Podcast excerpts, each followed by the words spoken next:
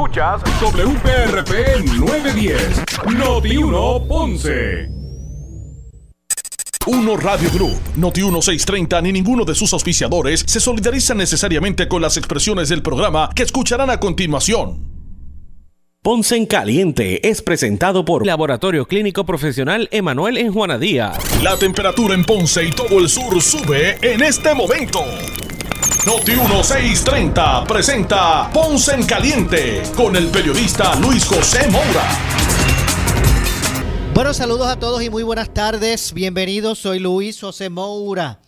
Esto es Ponce en Caliente. Usted me escucha por aquí por Noti 1 de lunes a viernes a las 6 eh, de la tarde, analizando los temas de interés general en Puerto Rico, siempre relacionando los mismos con nuestra región. Así que bienvenidos todos a este espacio de Ponce en Caliente hoy lunes. Gracias a Dios que es lunes. Inicio de semana, gracias a Dios que es lunes, lunes 6 de junio del año 2022. Así que gracias a los que están en sintonía del 910 AM de eh, Noti 1 en el sur de Puerto Rico y también los que nos están escuchando a través de la banda FM, a través del 95.5 de su radio. Así que gracias a todos por su sintonía y hoy, como todos los lunes, nuestro compañero Javier de Jesús nos acompaña para analizar esos temas de, importancia y de interés general en el país. Saludos, eh, Javier, como siempre. Buenas tardes. Buenas tardes, Luis José, ¿cómo te encuentras? Muy bien, todo en orden, todo muy bien, ¿y tú? Estoy muy bien, transitando, cruzando el sur de lado a lado. Ok. Que un poquito transportándonos de San Germán hacia Ponce y te agradezco a ti, a la radio audiencia, la, tolerancia a ese movimiento, pero... pero sé que la agenda... que está en, movimiento y, ciertamente por el interés y el desarrollo sostenible de la región, pues tú sabes que ese es el movimiento. Así que mucho gusto por estar acá. Claro que sí, como siempre. Y antes, Javier, antes de, comenzar con los temas agendados, eh, quiero aprovechar para ampliar eh, en una información eh, reciente, pues ya se dio a conocer que el ex representante Nelson Alonso Vega acaba de ser declarado culpable de los nueve cargos que enfrentaba. Un jurado de siete hombres y cinco mujeres declaró culpable a el ex representante del PNP Nelson Alonso Vega, quien fue encontrado hoy culpable por este, ¿verdad? Eh, por los, los, cargos que enfrentaba. El juicio contra Alonso Vega llegó hoy a su sexto día en la sala del juez presidente del Tribunal eh, de los Estados Unidos para el Distrito de Puerto Rico, Raúl Arias Marzuach, quien estaba eh, quien esta mañana pues denegó la solicitud de desestimación de, los cargos que hizo el 27 de mayo pasado la defensa de Alonso Vega eh, y que, ¿verdad? Por, por conducto del ex fiscal Michael Corona Muñoz. Alonso Vega enfrentaba nueve cargos por robo y soborno con fondos federales así como fraude electrónico relacionado a un esquema mediante el cual exigía a un empleado eh, de su oficina legislativa le devolviera parte del salario que recibía como condición para mantener el, em, empleo. ¿eh? Qué joyita. Eh, la, la oficina del fiscal la Oficina del Fiscal de los Estados Unidos para el Distrito de Puerto Rico acusó a otros dos representantes del PNP por el esquema similar.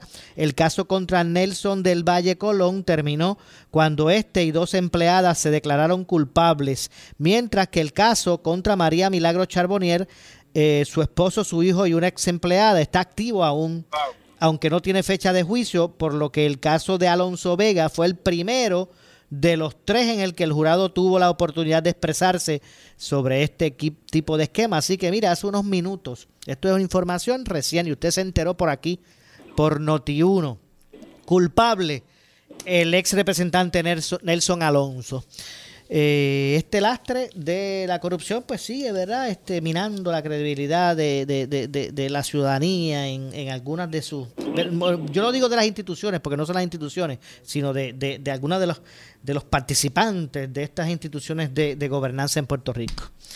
Así que eso es lo que hay en ese sentido, eh, Javier. Wow, qué, qué, qué embocadura tan difícil de, de trabajar. Y José, eso es una terrible noticia y, y no es como que viene a llegar sola, sino que pues llegan en secuencia, ¿verdad? En términos de, lo que ha sido y, y, con lo que aparenta seguirá haciendo, porque hoy también eh, rompió la noticia de, ¿verdad? De la, de la, me parece la sentencia del exalcalde de Aguas Buenas, ¿no? Este, también. Y, y esto sumado a otras cosas, ¿no? Que pasan en la han pasado en las pasadas semanas.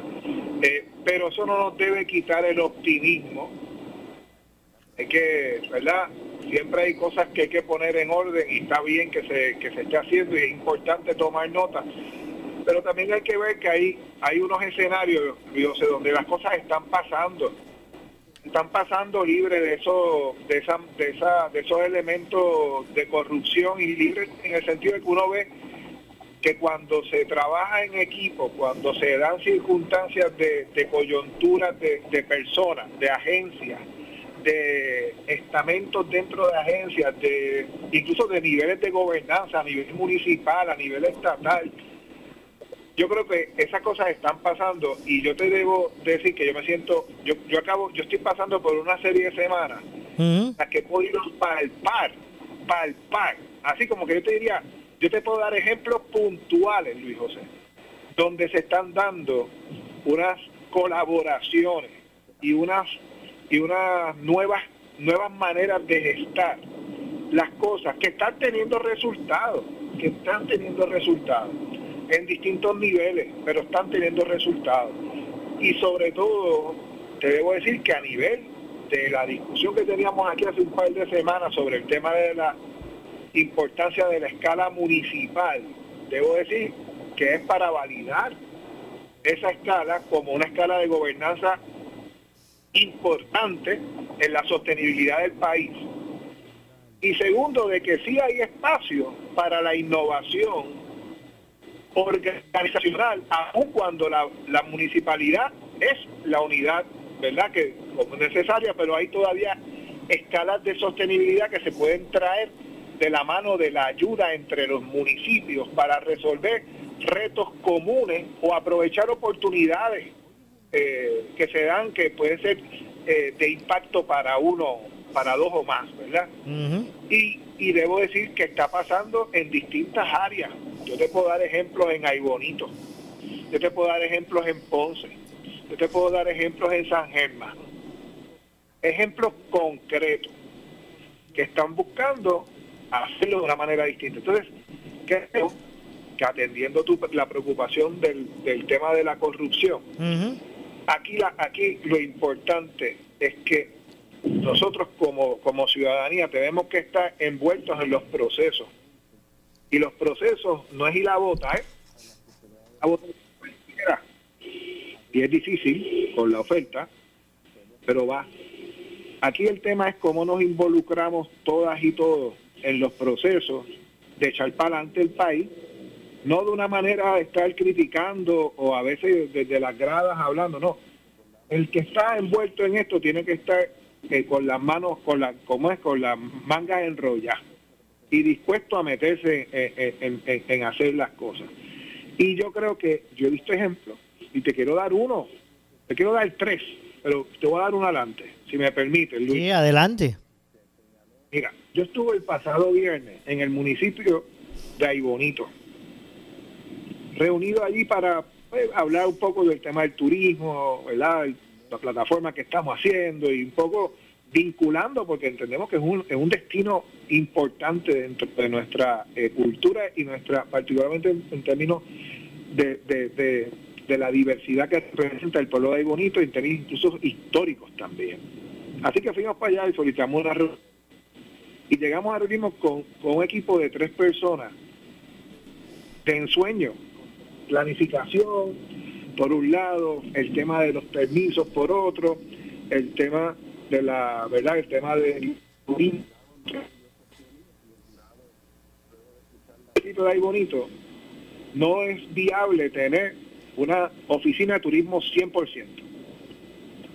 Tampoco una de permiso 100% y una de planificación, Y ellas tres hacen el conjunto de lo que a cada una tiene que atender, pero sumadas las tres, atienden una escala de funciones, una serie de funciones de áreas que son afines a, pero de alguna manera eh, podrían y estrategia de cómo atender el tema del turismo desde la perspectiva de agilizar los permisos, medir el desarrollo económico en función ¿verdad? De, la, de la actividad económica que se está dando, promoverlo, ayudarlos a elaborar esfuerzos entre ellos para promover el destino. Y yo me quedaba asombrado. Después que quedo asombrado por ese, ese performance que ella era tangible, va un segundo y me dice, ah, es que nosotros los permisos los tenemos en un consorcio. Y yo, ¿cómo? no solamente ustedes son creativos en cómo internamente han maximizado la escala de las funciones y demás que ustedes hacen entre ustedes y cómo se apoyan organizacionalmente, sino que tú me estás diciendo que usted tiene un consorcio con qué municipio, ah, con Barranquitas y Comerío. Wow, pero momento, hay bonito que lo vemos siempre en función de, del sur, en muchas de las organizaciones, incluso la Cámara de Comercio, incluso las, eh, la región sur, según definida por la compañía de turismo de Porta, de, de Caribe. Y, y digo, hasta un punto, y de momento yo, usted tiene un consorcio con Marranquitas y con, y con sí, ¿para qué? Para permisos. ¿Por qué? Bueno, porque resulta que para una oficina de permiso cumplir tiene que tener un planificador, un ingeniero y había otro componente importante que no recuerdo ahora, pero son tres condiciones. Y resulta que cada uno de los municipios tenía uno de los componentes. Y en el año 2015, hace siete años atrás, ya había tres municipios que fueron creativos, identificaron sus fortalezas identificaron sus debilidades o sus amenazas y dijeron, pero un momento, nosotros no podemos dejar el tema de permisos desasociado de nuestra zona, de nuestra ciudad.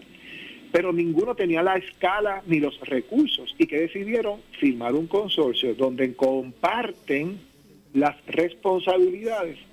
Y como exige la ley, al final del día lo firma el ingeniero licenciado que en este caso me entiendo que es el ingeniero que trabaja para el municipio de Barranquita, si mal no me equivoco, pero los tres participan del proceso de los permisos de los tres municipios, con un tiempo récord en atender el full compliance, la, eh, ¿verdad? El, cumplimiento estricto, pero en un tiempo récord en términos de la agilidad que le ha dado a ese municipio y te lo evidencia la actividad en sus centros en sus centros urbanos, en el caso de Bonito, es asombroso el nivel de actividad que se da diversa en ese centro. Entonces, tienen una permisóloga trabajando allí, una persona estrictamente ayudando y dándole seguimiento a que año a año la oficina esté haciendo esto y estén los, los, comercios estén cumpliendo con sus permisos.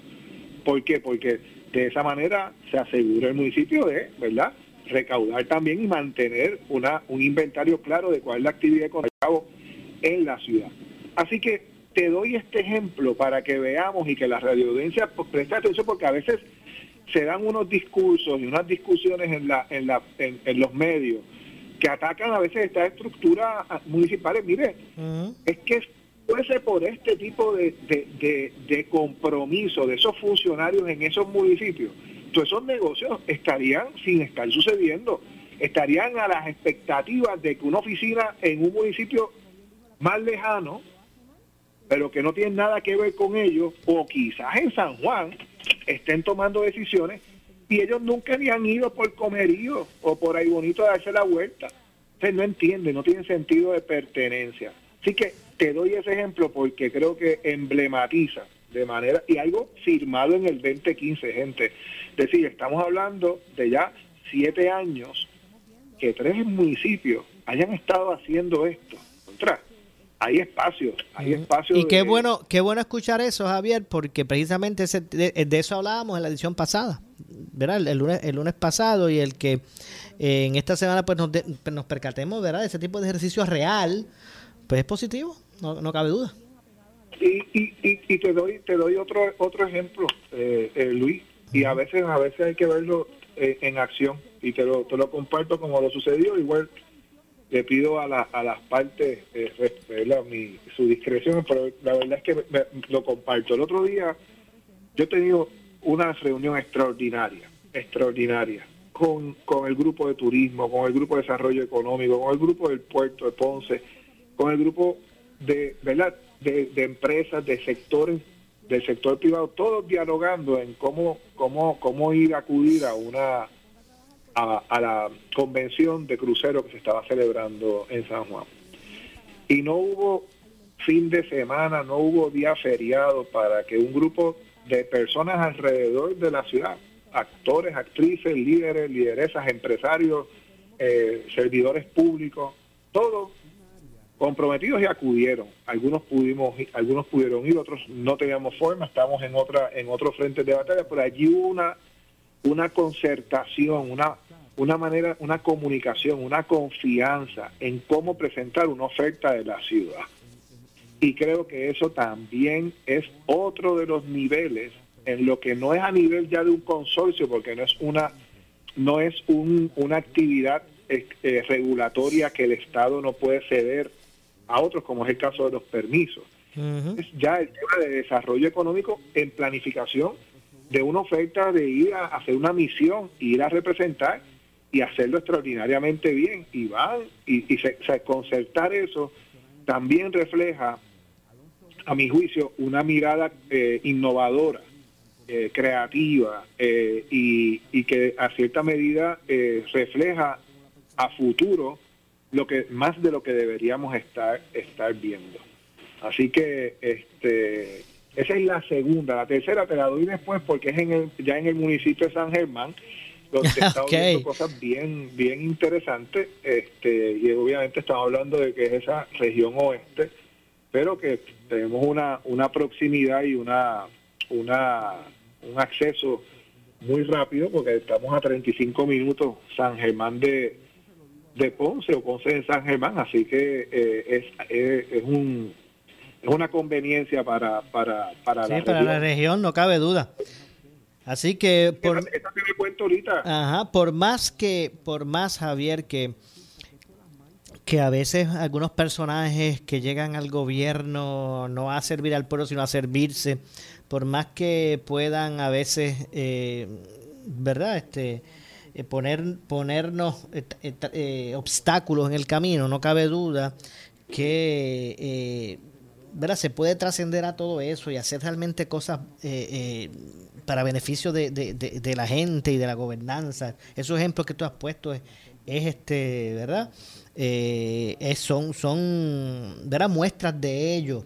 Así que estas noticias lamentables de estos casos de corrupción, porque no solamente ustedes se acaban de enterar por Noti1 del veredicto de culpabilidad del ex representante del PNP, Nelson Alonso, por corrupción, es que hoy mismo, un poquito antes, el ex alcalde popular de Aguas Buenas, Luis Arroyo Chiquet, pues fue sentenciado en el foro federal igual modo a 24 meses de cárcel y otros dos años de en probatoria por otros casos. En el caso de este, de este, el esquema de él consistía en recibir un pago de 5 mil dólares mensuales para darle a, eh, eh, por darle a la empresa de Oscar Santa María Waste Collection Corp un contrato de 10 millones y pico, 10.4 para el recogido de desperdicios sólidos. Así que a pesar de estas noticias también nosotros identificamos aspectos positivos como los que está presentándonos Javier y esos ejemplos que hemos que has estado expresando.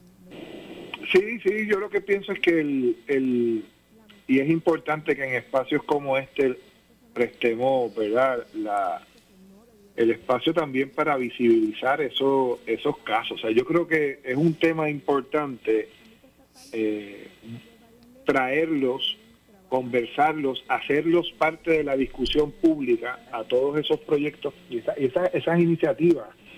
Yo le decía a, la, a, la, a las compañeras que conocimos ahí en Algo, mire, ustedes deberían venir, porque eh, Luis, si tú escuchas el entusiasmo con lo que ellas, con lo que ellas laboran y cómo ellas te cuentan lo que ellas hacen durante Dice, pero es que esto, esto es replicable. Ustedes pudieran explicar esto a otra gente y contagiarlas con el mismo... que otros municipios pudieran sacar ventaja de este modelo? Pero hay que traerlas, hay que visibilizar ese tipo de, innovación y creo que hay, hay mucho que contribuir. Entonces, eso, eso no es lo que cuando sale a la, en, primera plano rompe la noticia sobre el tema de, que van a de que quieren verdad reducir a la mitad los municipios o la conclusión que sea. eso no es lo que traen la pregunta que yo me hago es fueron a investigar allá afuera si en esos lugares más allá de lo que ellos les están reflejando que es el déficit producto de un eh, ¿verdad? hecho estructural de nuestra economía y se lo estamos adjudicando a los municipios, no necesariamente a la, a, la, al problema verdadero, y es que muchos, o, a o a las oportunidades verdaderas, que es que estos municipios han sido creativos, han sido incluso revalidados más allá de las de las alternancias de, de gobierno e incluso muchos de ellos no ni responden quién gana a nivel a nivel de estado, eh, a nivel gobernador o gobernadora o a nivel de, alcaldesa o alcalde, ¿sabes? Esa esa separación está muy clara también en estos en estos en estos lugares. Así que pienso que, que hay mucho que, que analizar ahí y hay mucho que, eh, que poder de alguna manera eh, replicar en otras áreas y en otras geografías. Así que estoy, te digo, bien y qué bueno, Luis, que, se da la oportunidad de compartir esto, porque yo a mí yo yo conecto con todas estas cosas todo el tiempo porque las estoy viviendo en el, en el movimiento, de estar trabajando y, gestionando. Así que también se las comparto, ¿verdad?, con, con a, la radio audiencia y a, y a, quien me escucha que, que conoce parte de estas historias o que las ha vivido, es con mucho respeto y a la misma vez con, con orgullo de que hay un país que se está haciendo de una manera distinta desde espacios eh, reales no desde verdad espacios reales que se están haciendo ahí y se están se están llevando a cabo. Y cada una tiene su propia vida su propia su propio impacto y, va a tener sus propios resultados verdad en términos de, de lo que su visión y misión son al final del día. Así que bien optimista. Así que la de San Germán, no sé cuándo te la cuento porque ya estoy a punto que, te, la, que, te, la, que te la explico. Sí, pero vamos a, tengo que, ya mismo tengo que ir a una pausa. No sé si puedes hablarme de eso ya después de la misma, ¿verdad? Sí, seguro. Eh, porque a, no a, la vuelta, a la ah. vuelta tocamos San Germán y, y, dialogamos un poco más sobre otros temas. Que estoy y es que, miren, este... Eh, la, el plan de ajuste de deuda, ¿verdad? El, el, como yo le llamo, el plan de pago que logró Puerto Rico para eh, eh, reenfocarse eh, y, buscar salir de la quiebra, no se va a, cumplir por obra y gracia, ¿verdad? Aquí hay que establecer un, nuevo modelo de hacer las cosas, de gobernanza, de desarrollo económico. Y, y la rueda está inventada es que, es que busquemos este voluntades. Como yo sé que en muchos sectores se está, se está haciendo, el turismo es uno de ellos. Eh, eh, y hay que buscar eh, voluntades para que las cosas pues puedan mejorar y, podamos entonces empezar a disfrutar de, del fruto de esos esfuerzos, no, no, tan solo en términos de dólares y centavos, sino también en términos de calidad de vida. son muchas cosas positivas que eso trae. Pero voy a hacer la pausa. Regresamos con más. Hoy es lunes y los lunes están con, el lunes está con nosotros Javier de Jesús. Así que pausamos, regresamos de inmediato con más. En breve le echamos más leña al fuego en Ponce en Caliente por Notiuno 910 por su calidad de servicio, por su conveniente horario. Así es el Laboratorio Clínico Profesional Emanuel, siempre brindándote un servicio de excelencia con tecnología precisa y avanzada para un resultado confiable. Un laboratorio completo. Y los resultados los recibo rápido y hasta por email. Con servicio a industrias Profesional Emanuel, tu laboratorio de confianza. Ese es el mío. Y el mío también. En Juana Díaz, llámenos al 260-5504 o al 580-0080. Tu comunidad durante emergencias y desastres naturales con el Puerto Rico Army National Guard. Visita nationalguard.com para más información. Un auspicio del Puerto Rico Army National Guard, la Asociación de Radiodifusores y esta emisora.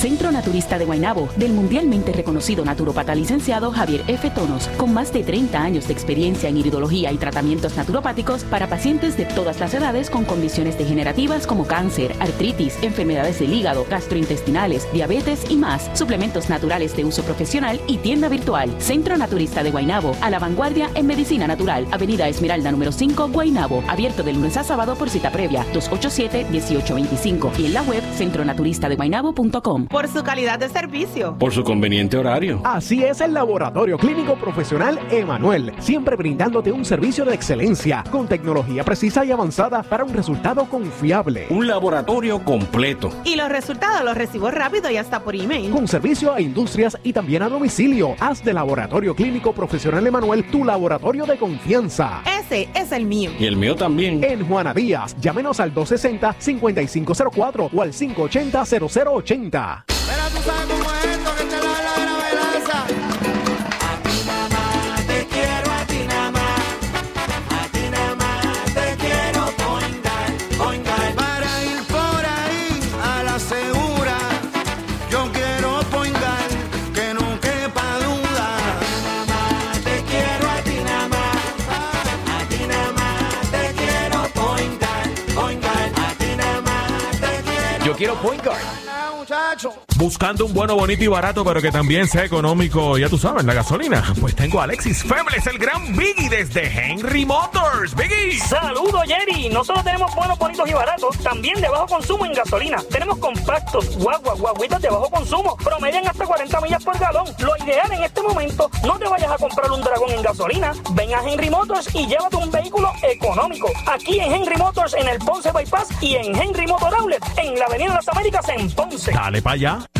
Centro de Vacunación de Primary Medical Center anuncia que ya contamos con la cuarta dosis en Plaza del Caribe y demás centros de vacunación para personas de 50 años o más. Si ya han pasado cuatro meses de la dosis de refuerzo, puede ser elegible para recibir la cuarta dosis. Para más información se pueden comunicar al 939-313-2505 o 787-259-7219. Evita contagios antes de un nuevo brote. Vacunarse salva vidas. Vacúnate ya en Primary Medical Center.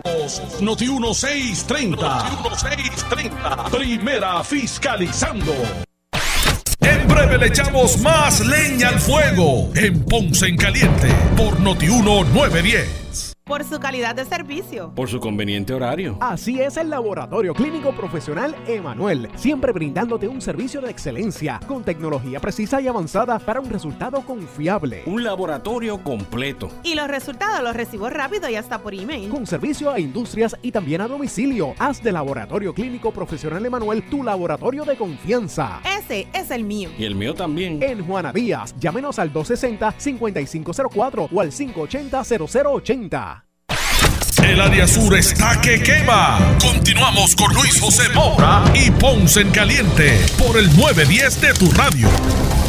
Bueno, estamos de regreso. Soy Luis José Moura. Esto es Ponce en Caliente. Usted me escucha por aquí por, eh, por Noti1 de lunes a viernes a las eh, 6 de la tarde, de 6 a 7, analizando los temas de interés general en Puerto Rico, siempre relacionando los mismos con nuestra región. Hoy, como todos los eh, lunes, me acompaña nuestro compañero eh, eh, de este espacio eh, y que ¿verdad? Este, es parte de- de- del equipo de, de- de Ponce en Caliente, Javier de Jesús. Así que, Saludos. claro que sí, estamos hablando de aspectos eh, positivos dentro de lo negativo, ¿verdad? Eh, y, y que pues también a veces hacen mirar hacia el futuro de una forma bastante, eh, ¿verdad? Con entusiasmo.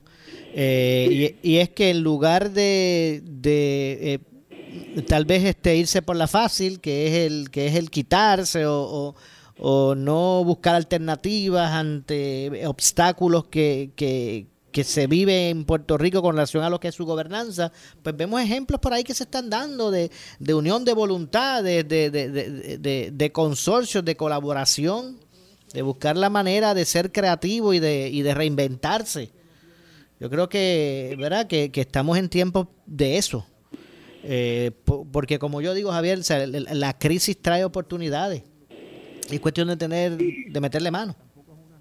Hay que hay que meterle mano como tú dices y la realidad es que hay hay mucha gente metiendo mano y haciendo su, su trabajo de manera bien bien comprometida y te digo bien innovadora porque les comentaba verdad los casos a lo un poco para, para los que se unen comentaba sobre casos en Aybonito verdad y en, en el mismo Ponce que lo vi lo vi lo vimos pasar con distintos modelos de innovación en su en su gestión para promover el desarrollo económico, la sostenibilidad, ¿verdad? En términos de, de lo que el rol de, la, de las municipalidades tienen y que, tanto se cuestiona. Pero mire, la realidad es que están haciéndolo, lo están haciendo, están siendo exitosos, están siendo exitosas y están cada vez ganando mayor confianza. Y no hay nada mejor para esos equipos de trabajo y esos, esas juntas multisectoriales que ver resultados, porque una vez ven resultados es como, como ¿verdad? El que, el, que, el que mete la bola en el canasto ya sabe que la puede meter y, y va a seguir intentando eh, hacerlo. Y como equipo y como equipo se necesita esa esa confianza. Hablando verdad de, de, eso de ese de ese ejemplo pues me ha tocado verlo también en la cuna del baloncesto que es San Germán.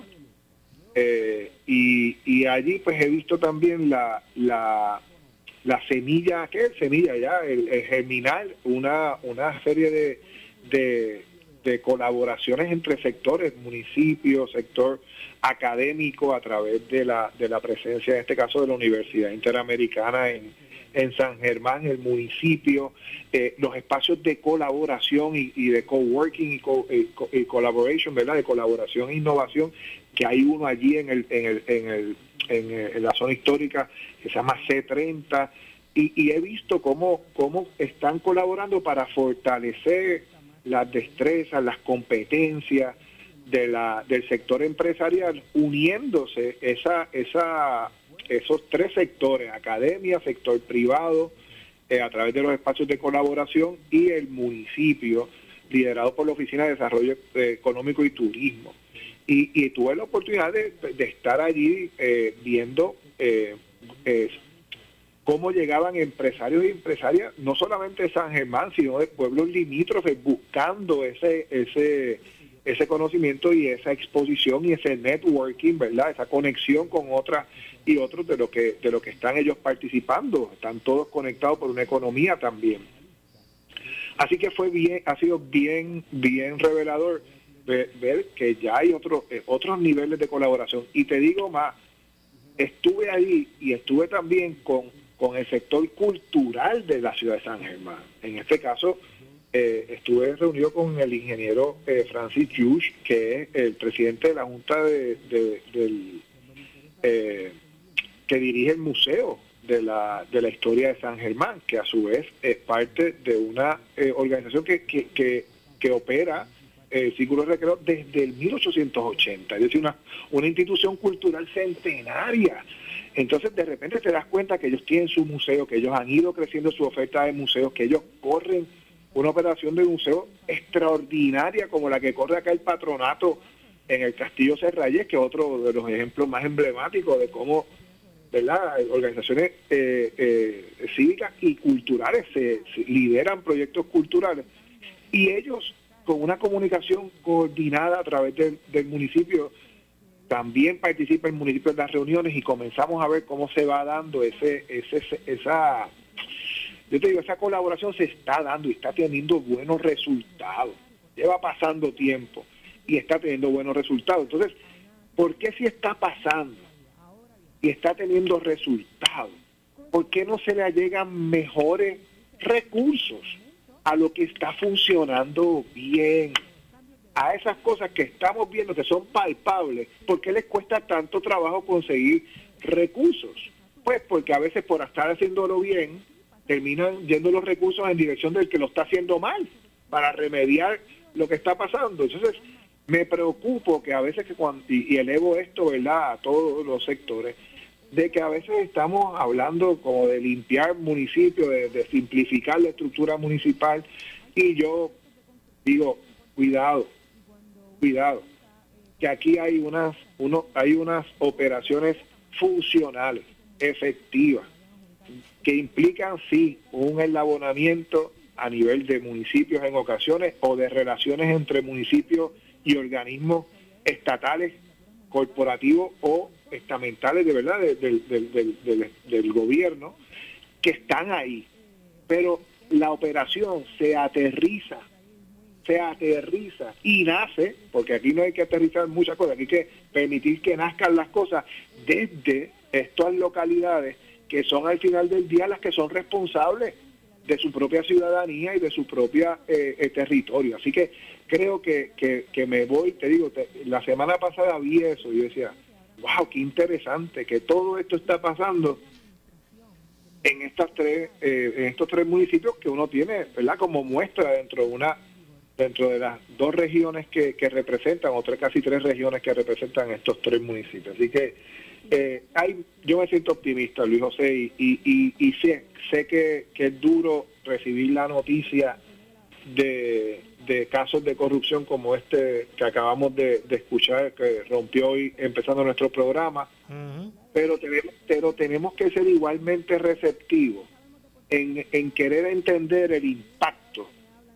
de lo que estamos hablando, y yo les estoy explicando aquí, porque eso es en lo que tenemos que enfocarnos también. No podemos estar mañana levantándonos por la mañana y machaca y machaca y machaca con algo que ya está podrido, que ya tuvo su hora en, en la corte y que ahora hay que procesar este tema, pero hoy hay gente en ciudades, hoy hay gente en municipios que están actuando, actuando bien, adelantando los intereses de, eh, verdad de la, de, la, de, la sociedad en términos de distintos ámbitos y distintas áreas. Y en eso es lo que tenemos que también poder ser eh, eh, verdad Eh, propulsores y comunicadores de esa de esas historias de, de éxito y que ellas mismas sigan teniendo más, mejor impacto Eh, pero ahí donde yo digo tengo un amigo que dice que es buena, cualquier cosa es buena que te echen flores, pero si no hay una línea de presupuesto, eh, no es nada. Pero el, el tema es que se le lleven recursos a esas cosas que estén funcionando, quizás debe ser nuestro mensaje. Que el recurso llegue, que el recurso llegue a donde está haciéndose la cosa bien para que veamos que pueden tener mejores resultados. Y eso yo creo que es lo que tenemos que hacer énfasis también. Definitivamente, a la verdad que sí. Y, y nada, vamos a ver cómo todo transcurre, qué es lo que va a pasar, cómo se va a desarrollar todo. Y, y, y bueno, y que, y que en ese sentido pues se sigan, se siga adelantando la agenda de, de- de país. Ahora eh, hay mucho más ojo puesto, más fiscalización en estos proyectos de, de reconstrucción. La gente pues ya quiere comenzar a ver, a verlo eh, en desarrollo. Eh, Así que en, en varias ocasiones, vamos a ver si, si no sé si no, no hemos invitado todavía a Manolo, ¿verdad? Manolo este, Lavoy. Eh, Ah, no, no, no. no. hemos, no, no hemos tenido a la voz. No. Eso podría ser una, una, una, una interesante en- entrevista así para a nivel eh, regional, hablar un poco de dónde están esa, esa- Esos proyectos. proyectos. Sí- Definitivo. Sí, me gustaría ver quizás esa perspectiva regional, o sea, esto mismo que estamos hablando, Ujú. cómo se da en el, en el ámbito de, de- de esa muestra hacia el oeste, obviamente viendo Ponce también, a nivel de, de- y a nivel dentro de la montaña, pueblos como, como, como hay bonito, este Villalba, que yo sé que también ha estado ahí eh, batallando con esos tópicos, así que sería interesante traerlo. De verdad que sí. Así que voy a hacer las gestiones para, para que también nos acompañe una de estas noches este pro- pronto el ingeniero Manuel eh, Lavoy, quien es el director del COR 3, director ejecutivo del COR 3, eh, para ver en qué, eh, dónde, cómo están encaminados esos proyectos en la región, cuántos son, de qué es lo que se tratan. Este, yo sé que es eh, se consiguió como un financiamiento, porque no cabe duda, ¿verdad? Que, que la lentitud de arrancar estos proyectos de, de reconstrucción no es solamente responsabilidad de ni de FEMA ni de la burocracia, o también eh, los municipios no tenían la liquidez. Estos proyectos de, de reconstrucción son proyectos de reembolso. O sea, que tiene que sacar el billete inicialmente el, gobierno el gobierno municipal. Después se lo reembolsarán, pero a veces los municipios no tenían la capacidad de, de, de, ¿verdad? de sacar esos fondos para, para comenzar estas obras. Porque, repito, muchos de esos proyectos son, en, bueno, no muchos, esos proyectos de reconstrucción son de reembolso. O sea, no es que te adelantan, no es que ya te los, te los, los tienes allá en tu cuenta, los chavitos te los enviamos para que comiences el proyecto. No, lo tienes que comenzar tú. Después te los reembolsan. Eh, No, eso, eso, eso está siendo un reto, de todos los municipios, Ah, va a ser un reto y seguirá siendo un reto para el sector eh, eh, sin fin de lucro en Puerto Rico que ha acudido porque ha sido así convocado eh, por la por la subasta, ¿verdad? Los, los requests for proposals de los fondos CDBGDR. O sea, digamos que tú tienes, digamos que tú cualificas como organización para un proyecto de hasta 10 millones de dólares. Digamos que tus necesidades te llevan a hacer una propuesta que es de 5 millones de dólares, porque tú no necesitas los 10, necesitas 5 para poder hacer la próxima escala de crecimiento. Pero digamos que esa escala de crecimiento va vinculada también a otros grants que pueden venir asociados de, programas y otra, o quizás de una operación de un servicio que vas a estar brindando y que eso te puede generar algún nivel de sostenibilidad económica, ¿verdad? Pues puede ser el caso. Yo soy una, una entidad educativa que decido diversificar con algún tipo de servicio que me permite este grant adquirir y yo pido para ese grant porque tengo derecho, cualifico, me han convocado, soy de las entidades cualificadas y acudo, gano. Entonces, de repente, tengo que entonces también, aparte de que tengo que ejecutar el proyecto, acudo, lo que estás diciendo es que necesitas financiar el proyecto. exacto. Aunque no, no sé cuán por cua- Pero, pero ¿cuándo fue que esto fue a ayudarme? Exacto. ¿Cuánto, cuán- ¿Cuándo es que tú vienes a ayudarme? Porque eh, ¿Cuándo yo, era que era ayudarme? Porque es que yo ah, eh, sí tengo la necesidad, pero entonces tú me estás diciendo que tienes la solución, pero que cuando yo gano, porque le tuve que ganar a 10 otros, otras instituciones, así que competí, es decir, ya invertí, porque cuando yo compito en una de estas propuestas como institución, Luis José no es gratis, hay que pagarle a la gente. Claro. Y, hay, y- y hay gente que le paga a externos para que le preparen la propuesta, o sea que invierten también ese capital. Lo gané, ok, check, lo gané, es decir, invertí correctamente, pero entonces ahora tengo que financiar porque tú me vas a pagar en reembolso. Ujú. Yo, sé que hay un espacio, o sea, estoy, estoy casi, ¿verdad? No estoy, eh, estoy casi seguro que, eh, pues no es que hay que pagar el, el, el, el, ¿verdad? el proyecto X en la totalidad para que después sea reembolsado. Yo sé que son unos porcentajes iniciales que sí los tiene que sacar. No es la totalidad, pero no, no son 10 pesos ni 20. Lo que pasa, lo que pasa es que en muchos municipios no es solo un proyecto, es un portfolio de proyectos. Exactamente. O sea, tú lo que tú lo Son millón y pico aquí, otros 500 mil por acá, otro millón y pico por el otro lado, y cuando hay 10 proyectos. 10 proyectos. Entonces, tú estás bregando con cash flows de proyectos de construcción que tienen que tener el dinero. Por ejemplo, mucho del, del reto que están teniendo hoy día para controlar los precios de construcción que están disparados, semana a semana se dispara eh, un, un material o un, supli, o un suplidor o un tipo de suplido de material, tiene que ver con los retrasos todavía en la, en la cadena de valor de, eh, de la construcción a nivel internacional y que ahora se va a disparar con los costos de petróleo y de generación de energía. Venir, esa ola viene por ahí. Entonces, ¿qué, qué, qué, qué, qué- estamos añadiendo? Estamos añadiendo un nivel de complejidad y de costos porque porque el municipio necesita poder, o la, pues la entidad, hablo del municipio porque, ¿verdad? O la entidad que recibe el dinero tiene que poder salir lo antes posible a comprar materiales temprano en la adjudicación del proyecto y la contratación del contratista, ¿para qué? Para evitar que la ola de, de, de- de aumento en costos los impacte muy avanzado el proyecto porque ya no tienen forma de hacer ahorro. Entonces, si yo necesito el dinero para entonces pagar la certificación 1, 2 y 3 de una construcción, ¿qué es lo que va a pasar? Vas a empezar a certificar un mes. En lo que le envías allá para que le evalúen va a pasar un mes más. Tú vas a tener que recibir dos certificaciones, tres certificaciones de un contratista. Ya tienes tres meses sin pagarle.